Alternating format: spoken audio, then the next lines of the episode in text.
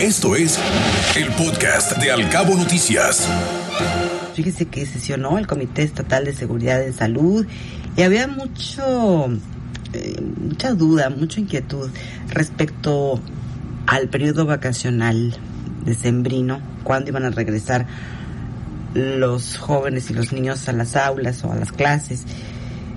Pues se determinó la reanudación del ciclo escolar hasta el próximo 17 de enero el bajo número de personas hospitalizadas pues nos permite estar en el semáforo COVID en verde eh, para todo el estado, según lo dio a conocer la propia secretaria de Salud, Cecil Flores Aldape, a quien vamos a escuchar en el marco de esta reunión del Comité Estatal de Seguridad en Salud.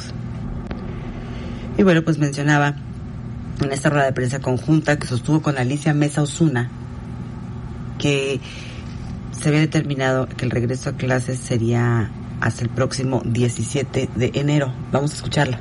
Bueno, eh, la Secretaría de Educación Pública a cargo de Alicia Mesa Osuna confirmó la reanudación de las clases en todos los niveles hasta el próximo 17 de enero, aunque cada plantel deberá organizarse a fin de que las escuelas pues permanezcan eh, lo más desocupadas posibles, es decir, lo más espaciadas posibles entre alumno y alumno.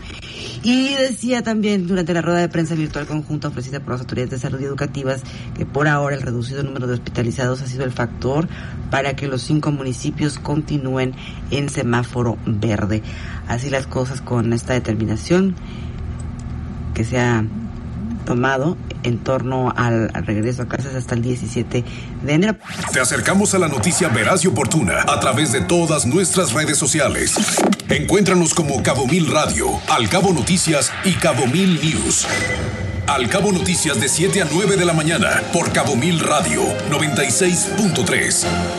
Siempre contigo.